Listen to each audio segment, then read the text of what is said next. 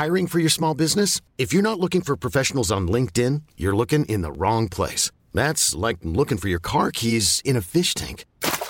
LinkedIn helps you hire professionals you can't find anywhere else, even those who aren't actively searching for a new job but might be open to the perfect role. In a given month, over 70% of LinkedIn users don't even visit other leading job sites. So start looking in the right place. With LinkedIn, you can hire professionals like a professional. Post your free job on linkedin.com slash achieve today.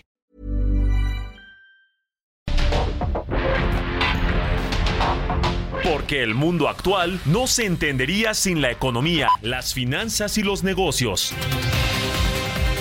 Acompaña a Mario Maldonado, el columnista de negocios más joven y objetivo del periodismo financiero en su programa. Bitácora de negocios.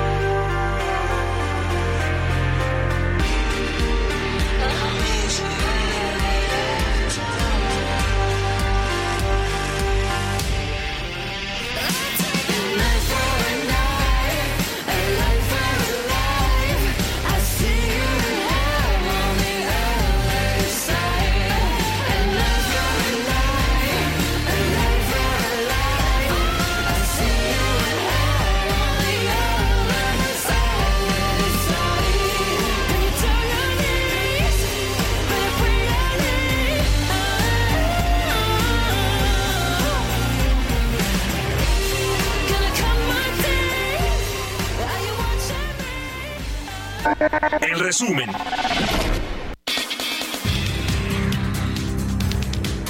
El presidente Andrés Manuel López Obrador confirmó que Javier May dejará de la dirección del Fondo Nacional de Fomento al Turismo para buscar la candidatura de Morena por la gubernatura de Tabasco.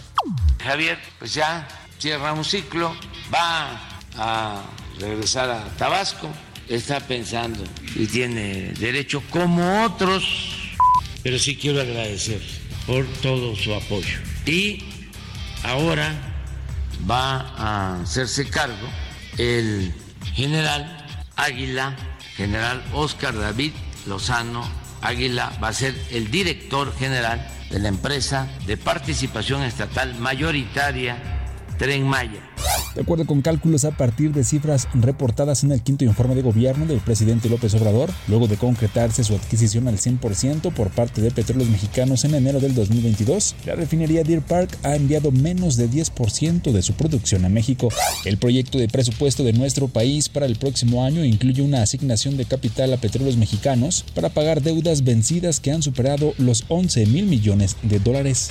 La Confederación Patronal de la República Mexicana reveló este lunes que el robo a negocios en México creció 17.5% en lo que va del sexenio del presidente Andrés Manuel López Obrador, al sumar 439.567 carpetas de investigación, la mayor cantidad de expedientes respecto a los tres mandatos presidenciales previos. La Secretaría de Hacienda informó que las empresas que inviertan en los polos de desarrollo en el Istmo de Tehuantepec y generan empleo de calidad en la región tienen acceso ya a los estímulos fiscales a partir de esta semana.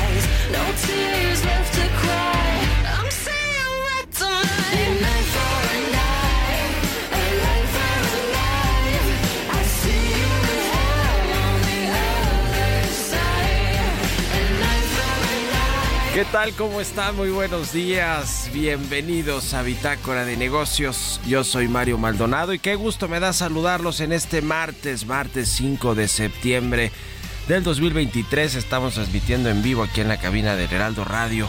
Gracias a, a, todos y a todas por escucharnos tempranito en punto de las 6 que comenzamos con la barra informativa de esta estación en el 98.5 de FM aquí en la capital y en, el Valle de México, pero también un saludo a todos los que nos escuchan en el interior de la República Mexicana a través de las estaciones hermanas del Heraldo Radio, a todos los que nos siguen en eh, Guadalajara, Jalisco, en Monterrey, en Oaxaca, en, en Tampico, en Tepic, en Chilpancingo, Yucatán, en todos los estados de la República Mexicana prácticamente se escucha en Heraldo Radio.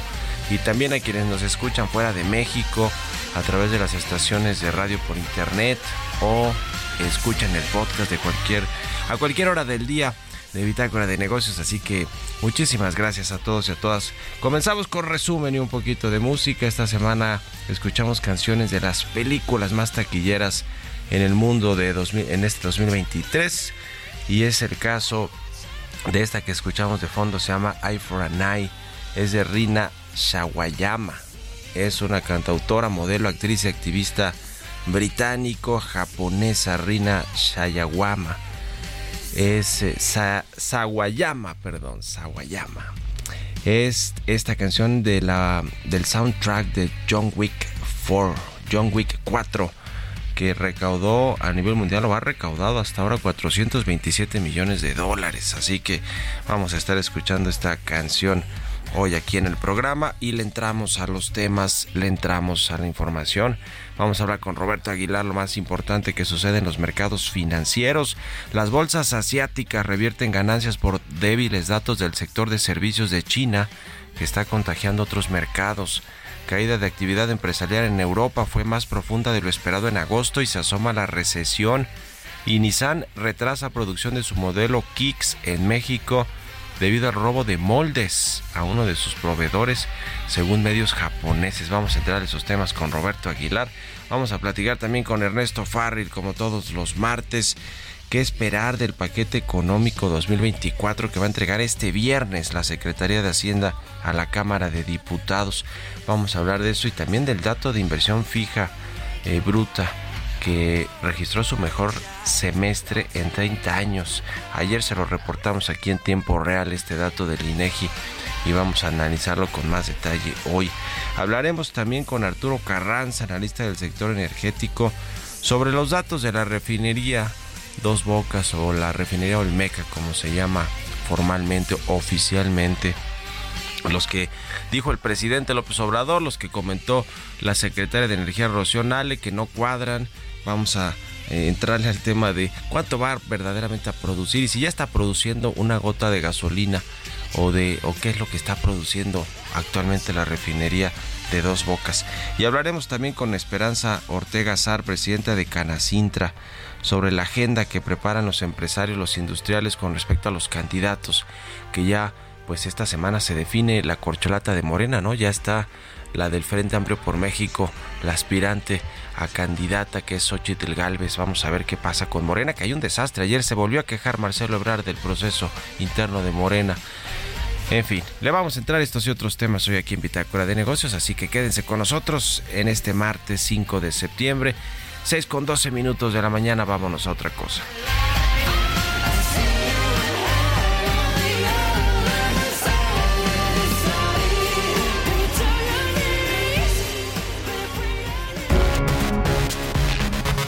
Editorial.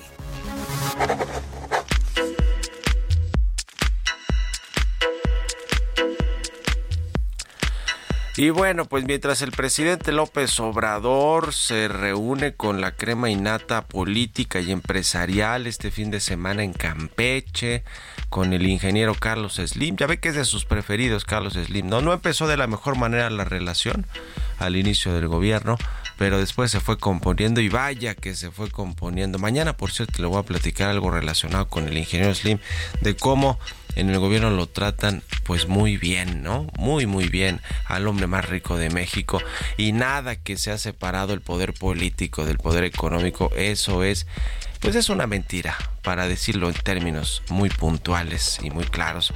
Y se vio este fin de semana en Campeche, ahí en el eh, Tren Maya, el presidente López Obrador muy feliz ahí con Carlos Slim, mientras por otro lado está fustigando a otros empresarios, como el caso de Germán Larrea, a quien quiere meter a la cárcel, fíjese, al segundo hombre más rico de México, por un asunto más bien administrativo de demandas administrativas por el tramo 5, 5 norte del tren Maya, que ya no construyó Grupo México ni, y Acciona, se lo dieron al ejército, que por cierto ahora ya declaró el presidente que todo el proyecto es del ejército, ¿no? Como venía haciendo en los hechos y como es eh, la tónica de este sexenio, ¿no? Dejarle todos los proyectos importantes al ejército mexicano después, pues después que se hagan bolas los que vengan detrás del presidente López Obrador, ¿eh? el nuevo presidente o presidenta, a ver cómo hace para pues restarle todo el poder, la fuerza económica, política que tiene actualmente las Fuerzas Armadas, ¿eh? no solo el ejército, sino la Marina. Pero bueno, en, en medio de todo esto, eh, el asunto del aeropuerto capitalino, del aeropuerto Felipe Ángeles, fíjese que ayer nos comentó Isidro Pastor, el director del aeropuerto Felipe Ángeles, que de los 10 millones de pasajeros, y sé, eso fue una pregunta que, que, le hice yo personalmente, ¿qué porcentaje de los 10 millones de pasajeros que dejará de recibir el aeropuerto capitalino a partir del próximo año van a irse al aeropuerto Felipe Ángeles o cuáles por lo menos la proyección que ellos tienen y me dijo que por lo menos 80%, es decir, 8 millones de los 10 millones de pasajeros se irían a eh, el Felipe Ángeles para que pueda ser autosostenible, ¿no? Que ya llegue a su punto de equilibrio que ya no lo estén subsidiando, porque de por sí, pues es uno de los, de los proyectos del presidente que tampoco lucen como que muy rentables o muy necesarios, ¿eh?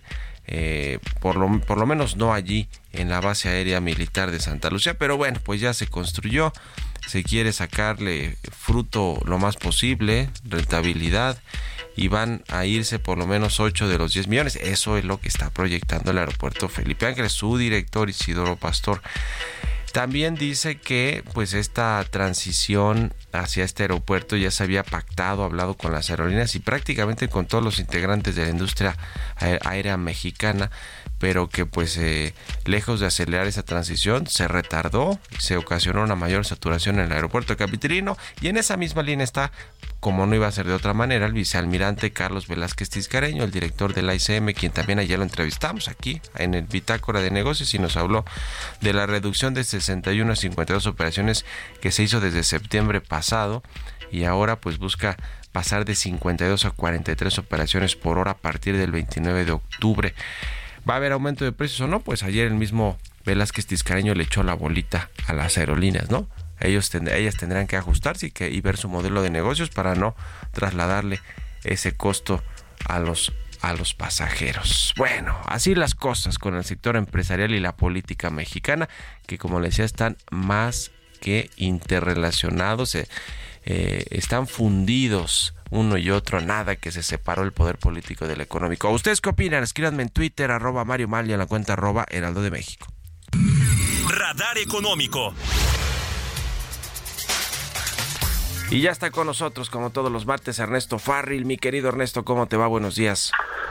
Muy buenos días, Mario. Gusto saludarte. ¿Qué esperar del paquete económico 2024 que van a entregar en la Secretaría de Hacienda al Congreso este viernes?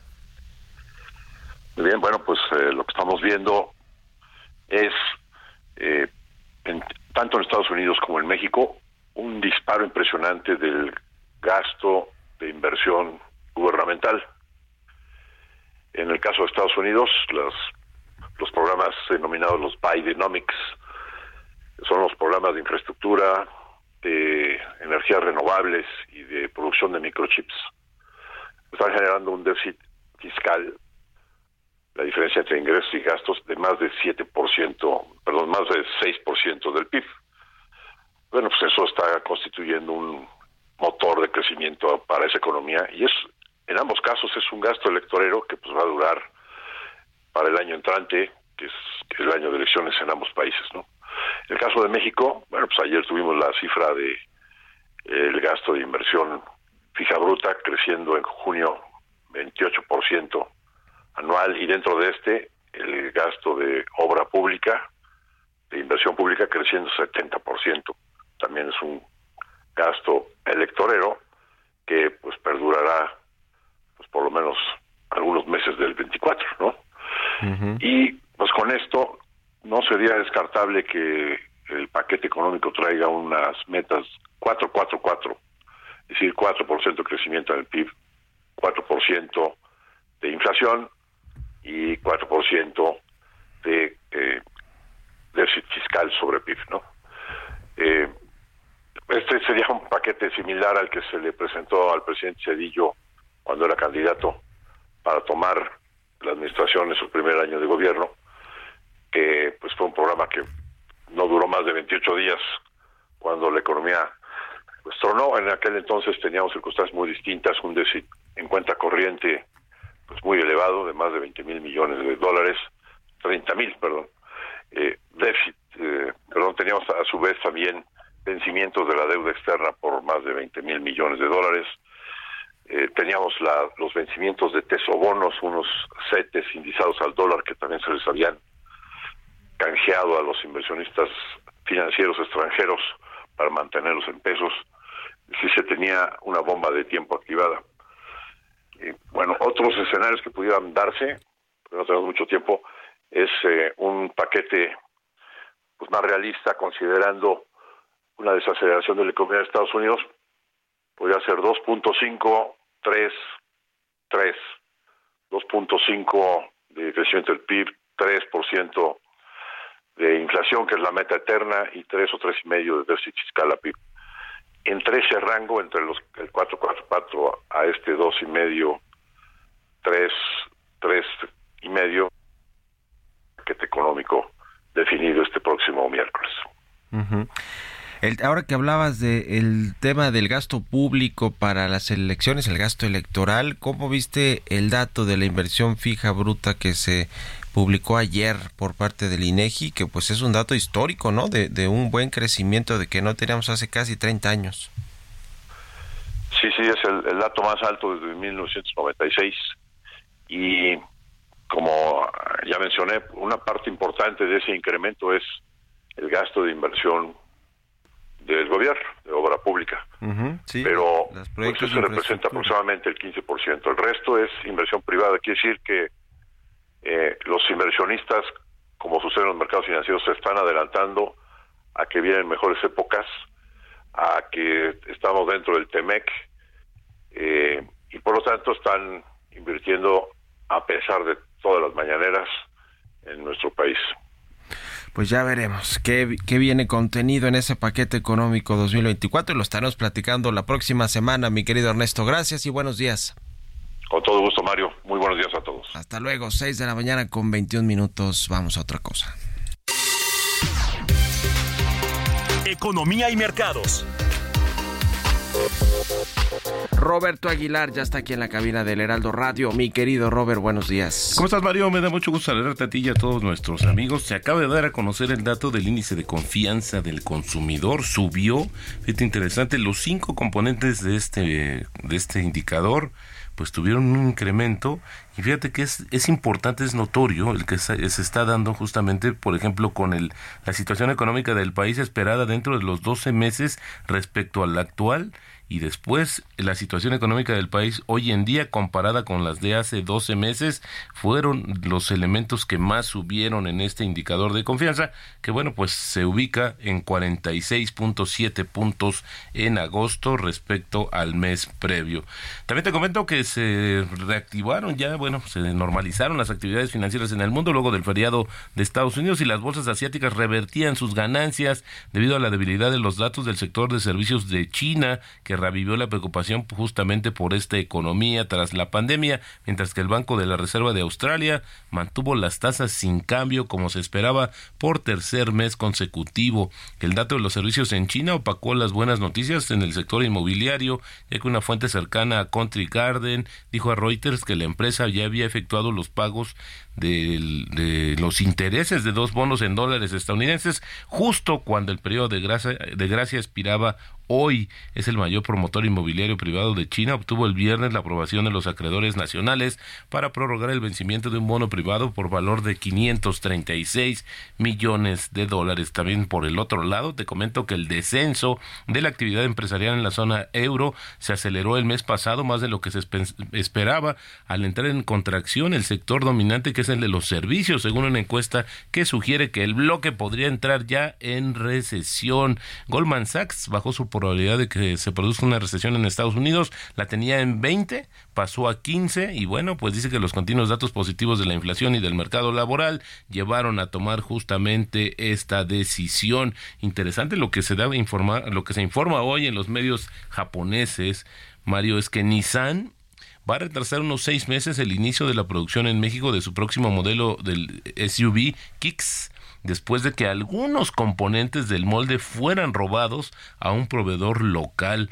Interesante porque fíjate que este modelo representó 8% de sus ventas en Estados Unidos el año pasado, con unas 54 mil unidades vendidas, de acuerdo con los eh, medios japoneses. Bueno, ahora es lo que faltaba con esta situación. El tipo de cambio Mario, ya cotizando en 17.23 y bueno, ya un poquito más temprano había tocado el 17.29 y bueno, pues al final del día también presionado por el tema de la revaluación del dólar ante el yen que se dio hoy muy temprano y bueno, pues al final ya acostumbrándose a niveles arriba de los 17 pesos por dólar. Y a ver cómo ponen ese tipo de cambio. ¿Cuál es tu, tu expectativa de tipo de cambio para el próximo año que, se incluye en el paquete económico, Rob? 18.50. 18.50.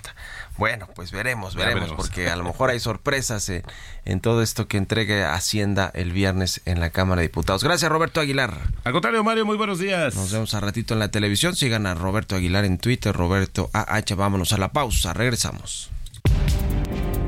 En un momento continuamos con la información más relevante del mundo financiero en Bitácora de Negocios con Mario Maldonado.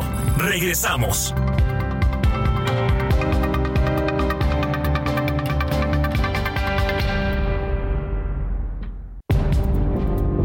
Estamos de vuelta en Bitácora de Negocios con Mario Maldonado. En el nuevo Nuevo León, lo más importante somos las niñas y los niños. Por eso, apoya nuestro crecimiento en las estancias infantiles. Escuelas de tiempo completo, útiles, uniformes y mochilas gratis. Cuidan nuestra salud con un nuevo seguro médico y nos dan todo contra el cáncer infantil. Están construyendo una nueva ruta para convertir a Nuevo León en el mejor lugar para nacer, crecer, educarse y vivir para nosotros. El gobierno de Nuevo Nuevo León.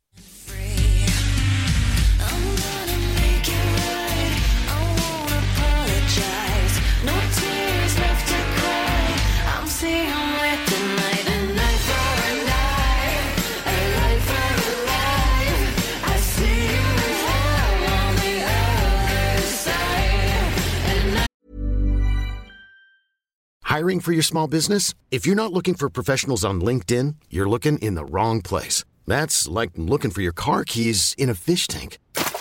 LinkedIn helps you hire professionals you can't find anywhere else, even those who aren't actively searching for a new job but might be open to the perfect role. In a given month, over 70% of LinkedIn users don't even visit other leading job sites. So start looking in the right place. With LinkedIn, you can hire professionals like a professional. Post your free job on linkedin.com slash achieve today.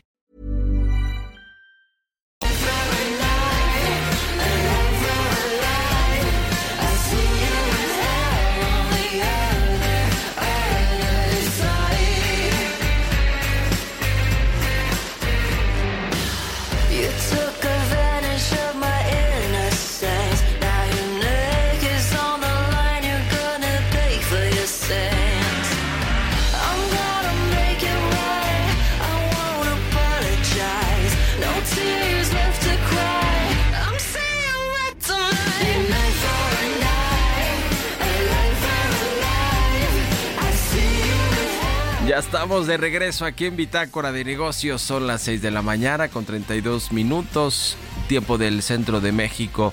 Y regresamos con un poquito de música antes de irnos con la información en esta segunda mitad del programa. Esta semana escuchamos canciones de películas taquilleras, las más taquilleras a nivel mundial este 2023, lo que va del año.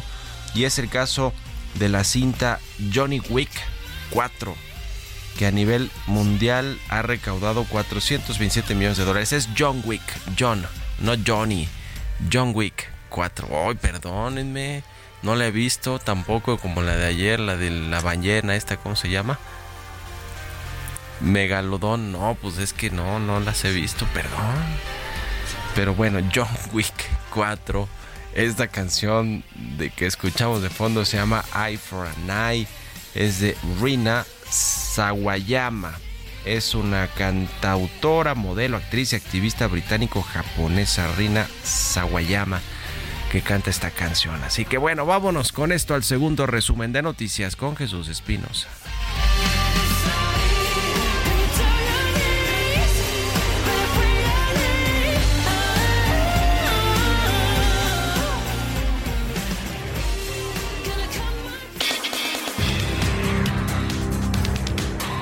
El procurador federal del consumidor Ricardo Schiffel Fadilla negó que el precio del limón en el país se encuentre al alza y acusó a los medios de comunicación de escandalizar lo que sucede con este producto de la canasta básica. Ha habido algunos medios que les ha gustado eh, escandalizar un poco con el tema del limón. Hace algunos años hubo un incidente muy fuerte que hasta memes hicieron con el limón y ahora ya querían empezar de nuevo, nada más que empezaron a sacar los precios de hace cuatro años o cinco. Y, pues la verdad, puras mentiras. Aquí está el promedio de precios y podemos ver nosotros que está comportándose con la misma estacionalidad que tiene año con año. El Centro de Estudios Económicos del Sector Privado indicó que las obras insignia del presidente López Obrador han sido el principal impulsor del crecimiento del PIB de México. Sin embargo, indicó que también es una muestra de que no hay un repunte de la inversión en general, además de que en los últimos trimestres se ha visto una tendencia descendiente en el crecimiento. La nueva reducción de operaciones en el Aeropuerto Internacional de la Ciudad de México, anunciada por el gobierno federal, provocará que alrededor de mil vuelos semanales sean cancelados, lo cual generará pérdidas económicas y afectará la competitividad de la Ciudad de México y el país. En un comunicado, la Coparmex de la Ciudad de México expuso que esta medida también repercutirá en la conectividad aérea en un momento estratégico ahora que el país se encuentra en plena etapa de captación de inversiones mediante el nearshoring. De acuerdo con datos de la Secretaría de Hacienda, al cierre de julio, la recaudación del impuesto al valor agregado continuó de capa caída, al registrar una contracción anual de 8.9%, la más pronunciada para dicho periodo desde el 2009. Entrevista.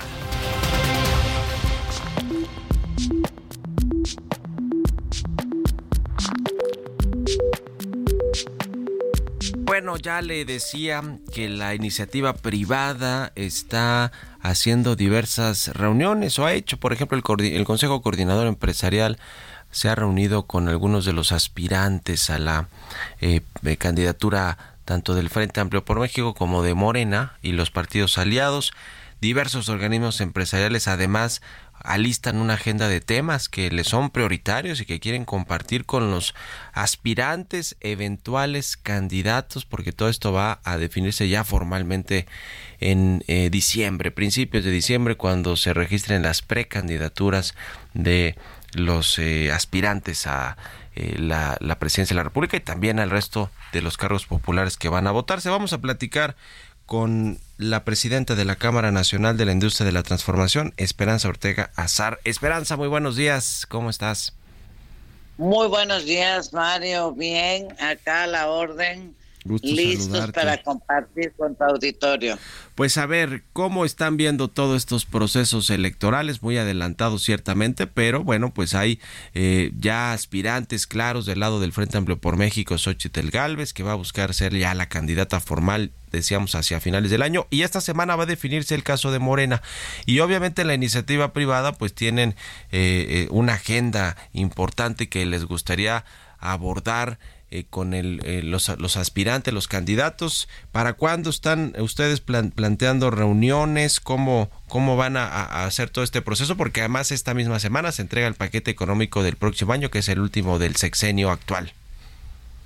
Sí, mira Mario, eh, nosotros en la Cámara Nacional de la Industria de la Transformación hemos venido trabajando de manera transversal y que venga desde las bases, desde nuestras eh, industrias afiliadas, hemos estado recibiendo eh, a lo que nosotros le hemos denominado la fuerza de las propuestas, para poder entregar las propuestas que verdaderamente necesitamos los industriales para cuando este momento se dé de acuerdo a cómo marca la legislación electoral en el mes de diciembre, tener el documento completo para poderles entregar. Precisamente hoy nos encontramos en la ciudad de Mérida, Yucatán, donde vamos a hacer el foro regional sobre seguridad.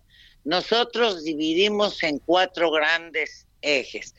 Seguridad, eh, comercio exterior y nearshoring, eh, innovación y transferencia de tecnología y políticas públicas.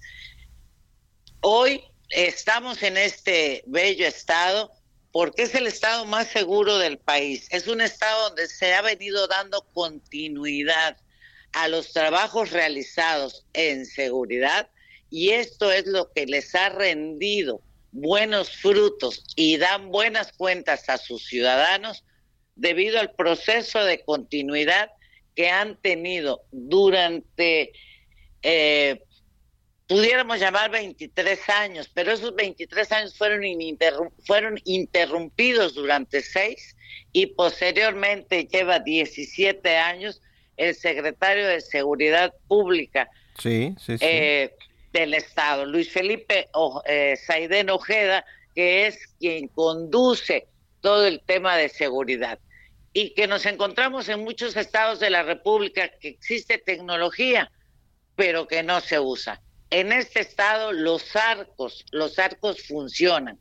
Desde que tú pasas, ya el chip es leído y ya saben si el auto viene de buena procedencia, es- está reportado con robo y de la misma manera actúan. Entonces, en estas mesas de seguridad, nosotros las subdividimos en tres ejes temáticos. Uno, que es la capacitación. Dos, que son tecnología para coordinación y control. Y tres, que es la cultura de prevención. Acá sabemos la gran importancia que como ciudadanos tenemos que aportar y reforzar, sobre todo en la cultura de la prevención, tenemos que eh, ser conscientes y eh, impulsar la cultura de la denuncia. La cultura de la denuncia es una cultura que nos cuesta mucho trabajo, que nos da temor a los ciudadanos hacerla porque se nos puede grabar, porque se nos puede seguir. Pero hemos visto cómo acá en el estado de Yucatán eh, verdaderamente esa cultura ha funcionado. Hoy, en unas horas, tendremos precisamente esas mesas en las cuales nos acompañará precisamente el comandante Luis Pe- Felipe Saidén Ojeda y nos dará un panorama de lo que ellos tienen, pero también nos dirá el cómo y nosotros ya hemos recibido dentro de Cámara, sede nacional, las propuestas de diversos estados. Tenemos un estado muy diverso, tenemos focos rojos y muy graves por otras partes del país, eh, la zona norte, eh, la zona centro, Bajío, eh, como es Michoacán, por decir algo, ¿no? En los cuales los problemas son muy, muy graves, muy álgidos y que lesionan a la industria, como también cómo le han hecho acá para poder tener ellos este bagaje de que en las carreteras los el tránsito sea seguro desde el estado de Campeche colindante con Yucatán hasta el estado de Quintana Roo y posteriormente pues nosotros ya tendremos eh, eh, el cómo sí. Ya. Hoy en esta ocasión, Sí. perdón, No, no, no. adelante. e- Ese tema de seguridad sé que es prioritario para los empresarios, sobre todo por lo que hoy estamos viviendo en términos de extorsiones eh, a, a transportistas, a comercios, los robos en carretera. Ha habido, de hecho, recientemente bloqueos en autopistas principales donde eh, transitan los, eh, pues sí, lo- lo- los transportistas de carga, ¿no? Los, los camiones de carga y que, pues normalmente son robados o hay extorsiones. Todo esto es, eh, es un tema importantísimo, sé, sé que le preocupa mucho la iniciativa privada y qué bueno que están tomando un ejemplo como el de Yucatán que, bien lo, lo relatabas o lo describías, es, ha, ha sido funcional.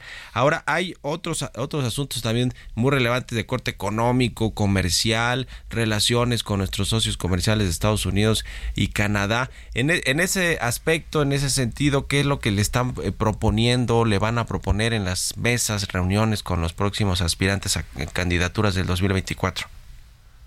Mira, en esa eh, va el, es- esa se realizará el próximo día 25. Esa va en la Ciudad de México, eh, donde va inmersa políticas públicas.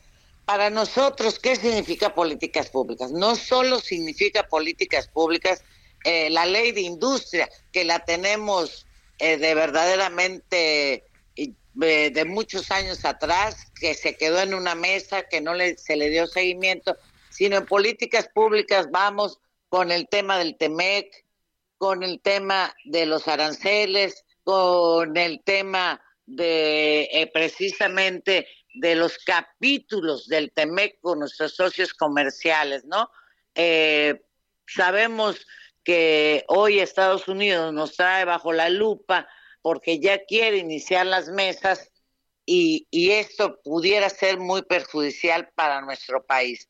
Más sin embargo, eh, hemos visto también cómo se ha venido nuestro país acogiendo al TEMEC y dando, eh, modificando la reglamentación laboral, que era una de las partes que, que subrayaba eh, específicamente el TEMEC, en, la, en las cuales se hablaba de los beneficios, los cuales pues ya están algunos funcionando, otros los tienen sobre la mesa eh, en el Senado de la República, tienen ya eh, el tema de la reducción de la jornada laboral, tienen el tema del incremento de del el aguinaldo y sin embargo esa nosotros no nos negamos, pero no es una manera que nos haga competitivos, porque nosotros en México nuestros colaboradores les damos en realidad al día de las ocho horas de jornada laboral verdaderamente efectivas vienen siendo seis. Se les da una hora de desayuno, una hora de comida. Entonces, si lo multiplicamos por seis días de la semana, son 36, no son ni las 40. Eh, somos conscientes, tratamos de cuidarles el ambiente laboral, las capacitaciones, que psicológicamente el ambiente laboral sea agradable con sus compañeros, con los directivos, con nosotros mismos, porque son parte de nuestra familia. Y sí puntualizar el capítulo 25 del TEMEC que nos marca a- que nos marca precisamente a las pymes. Entonces, sí llevamos propuestas claras que hemos venido recibiendo de todas partes de la República, Sí. eh, donde tenemos representación, que repito, en dos estados no las tenemos, que es Nuevo León y Jalisco, pero sí tenemos afiliados ahí que han hecho sus propuestas. Ya, pues veremos No qué queremos- sucede. Sí. Eh, se, se nos acaba el tiempo, Esperanza. Vamos a estar muy pendientes del- de, este tema que hablas de la reforma laboral y de las siguientes mesas, reuniones que tengan con, con aspirantes y estaremos en contacto si nos permites. Te agradezco mucho estos minutos para el Heraldo Radio. Muchísimas gracias, Mario. Buen día. Un abrazo, Muy a. Esperanza Ortega, presidenta de Canacintra, 6 con 46 minutos. Vamos con otro tema. Mario Maldonado en Bitácora de Negocios. Bueno, pues ya le decía, el presidente López Obrador en su quinto informe de gobierno habló sobre la refinería Olmeca, la que está en Dos Bocas, Tabasco, y eh, dijo que, pues, eh, dio un dato ahí de producción, dijo que ya comenzó, di- dijo que producirá 290 mil barriles por día de gasolina hacia finales de este año, pero después la Secretaría de Energía tenía otros datos, después los ajustó, se hizo ahí un relajo y ya no sabemos si efectivamente ya comenzó a producir una gota de gasolina, un galón de gasolina, pero vamos a preguntarle y hablar con Arturo Carranza, él es analista del sector energético. ¿Cómo estás Arturo? Buenos días. Hola Mario, buenos días, gracias por la oportunidad. Gusto saludarte. ¿Cuánto va a producir y cuándo y qué es lo que está produciendo la refinería Olmeca de Dos Bocas? Bueno, la refinería ayer en un comunicado la Secretaría de Energía habló de que va a procesar 340 mil barriles diarios de crudo, esto es la carga que se le va a meter y que produciría 170 mil barriles diarios de gasolinas automotrices y 120 mil barriles diarios de diésel también de ultrabajo azufre, Mario. Lo cierto es que las autoridades han manejado de manera errática la información y los datos con respecto a la producción. Déjame darte nada más un ejemplo muy puntual. El 16 de marzo pasado, el director general de Pemex informó que Do- Dos Bocas produciría 128 mil millones, perdóname, 128 mil barriles diarios de combustibles automotrices al cierre de este año y 306 mil barriles diarios de combustibles automotrices en 2024. Las cifras, Mario, di- difieren con respecto a lo que la Secretaria de Energía eh, comunicó ayer. La Secretaria dice que al 2024 Dos Bocas va a producir 300 mil barriles diarios de gasolinas automotrices y el director general de Pemex habló de que produciría 306 mil barriles diarios. 6 mil barriles diarios de diferencia, Mario. Es muy poco, pero el punto se explica. Hay una diferencia en las cifras que comparten las autoridades. Y como último punto, Mario, lo que está produciendo actualmente la refinería de Dos Bocas son naftas, que es un derivado del petróleo, Mario. Se obtiene cuando se destila este hidrocarburo y se emplea principalmente como materia prima en la industria petroquímica. Es un derivado que procesándose con mayor tiempo puede producir gasolinas automotrices de alto octanaje y eso es lo que se esperaría que con el tiempo pueda servir para producir gasolinas automotrices. ¿Qué fue lo que supuestamente ya comenzó a producir una especie de nafta o cómo se llama esto que no es gasolina como tal ni, ref- ni necesariamente un refinado que ya pueda utilizarse o sí? Sí, está, justamente es lo que te comentaba, está produciendo gasolina nafta. Gasolina nafta, así se llama. Ajá. es ok. correcto, que se emplea para usos petroquímicos, aunque si se procesa con más tiempo puede producir gasolinas automotrices de alto octanaje. Ok. Ahora, como está actualmente la refinería, que bueno, habrá, habría que estar dentro de para saber exactamente cuál es la eh, el, el nivel de avance que lleva efectivo la refinería de Dos Bocas en su construcción y sobre todo en su puesta en, en marcha, ¿no? Porque se requieren de hacer muchísimas pruebas antes de que pueda comenzar a operar formalmente, ¿no? No, no se ve que para el fin de año pueda estar lista. Yo tomaría un informe de la auditoría interna de Pemex para complementar lo que estás diciendo Mario. Eh, hace unas semanas la Auditoría Interna de Petróleos Mexicanos señaló que sobre la base de la tendencia de los trabajos ejecutados en dos bocas, era poco factible alcanzar la producción en las fechas establecidas. El informe hablaba de que todavía había ciertas actividades que representaban un cuello de botella, por ejemplo, actividades relacionadas con la instrumentación y el control de plantas combinadas, de coquización retardada, en fin, una serie de, de actividades que son muy particulares y técnicas que tienen que cumplirse, ciertos hitos que tienen que cumplirse para empezar a producir y que representan al día de hoy un cuello de botella para poder eh, echar en producción plena esta refinería, Mario. Ujú. Bueno, pues qué complicado este asunto de la refinería que se sabía que iba a ser un tema bastante delicado y además costosísimo porque po- más que duplicado el presupuesto original que se tenía planteado para esta refinería proyectado que era de 8 mil, 7 mil 500, 8 mil o hasta 9 mil millones de dólares. Bueno, ya va por los 18 mil millones de dólares el costo de esta refinería de Dos Bocas. Y está también el caso de Deer Park, ¿no? Esta refinería en Estados Unidos, en Houston, en, en Texas, donde ya eh, pues el gobierno mexicano a través de Pemex es dueño de toda la refinería, pero tampoco ha generado mucha producción a México, ¿verdad? Esta de Deer Park. Sí, Mario, en su último informe de gobierno, las autoridades, el presidente y las autoridades de energía hablaron de que aproximadamente el 10% de la producción de Deer Park se viene a territorio nacional. Hay que eh, recordar que eh, esta refinería tenía ciertos contratos ya de comercialización con proveedores, con, con, con, otras empresas a las cuales le tiene, les tiene que vender, continuar vendiendo este las gasolinas automotrices que esta refinería construye y es poco probable que en un futuro cercano esta refinería pueda seguir abasteciendo de combustibles al mercado nacional. Se esperaría pues que en el mediano plazo contribuya a esta estrategia del gobierno de autosuficiencia energética, pero lo cierto es que al día de hoy Deer Park no contribuye de manera sustantiva a poder abastecer el mercado nacional de combustibles.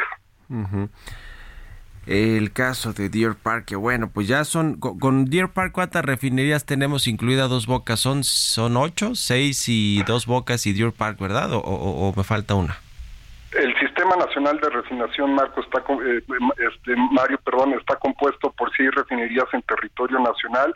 Se ha sumado la, la refinería de Deer Park y próximamente o ya se puede contemplar la refinería dos de dos bocas en Tabasco, es decir, eh, Petróleos Mexicanos cuenta con ocho refinerías para procesar y producir combustible.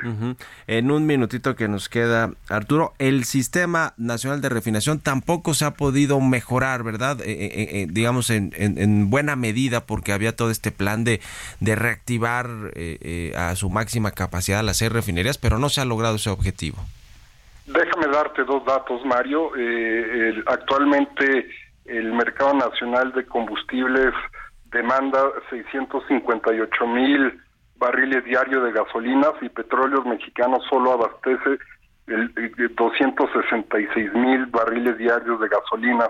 Es decir, eh, poco menos de la mitad del de, de las gasolinas que consumimos las- los mexicanos las, las abastece petróleos mexicanos. De ese tamaño es el desafío para la empresa petrolera. Ya, pues te agradezco como siempre Arturo Carranza estos minutos para el Heraldo Radio y seguimos en contacto. Muy buenos días.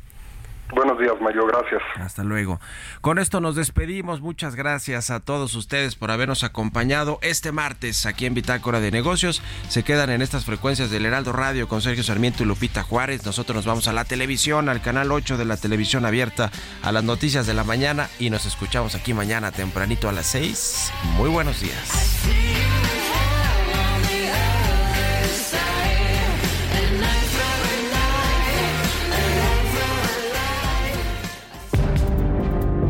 Esto fue Bitácora de Negocios con Mario Maldonado.